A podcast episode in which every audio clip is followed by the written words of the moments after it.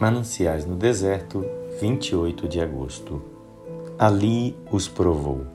Êxodo 15, 25. Estive certa vez na sala de provas de uma grande indústria de aço. À minha volta achavam-se pequenas divisões e compartimentos, e nelas peças de aço que haviam sido provadas. Cada uma estava marcada com um número que mostrava seu ponto de resistência.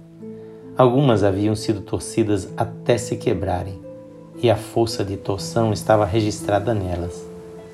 Outras haviam sido esticadas até o ponto máximo, e sua resistência à tração também estava indicada ali.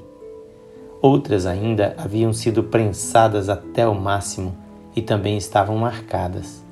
O chefe das obras sabia exatamente o que aquelas peças de aço suportariam sob pressão. Sabia exatamente o que aguentariam se colocadas num grande navio, edifício ou ponte. E sabia isto porque a sala de provas o havia revelado. Muitas vezes isso acontece com os filhos de Deus.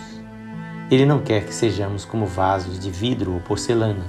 Deseja ver-nos como essas peças de aço, enrijecidas, capazes de suportar torções e compressões até o máximo, sem desfalecer.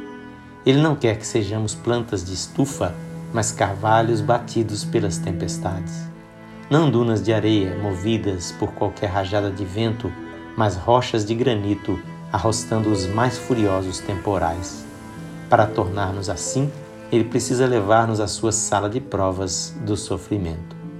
Muitos de nós não precisam de outro argumento que a própria experiência para provar que de fato o sofrimento é a sala de provas da fé.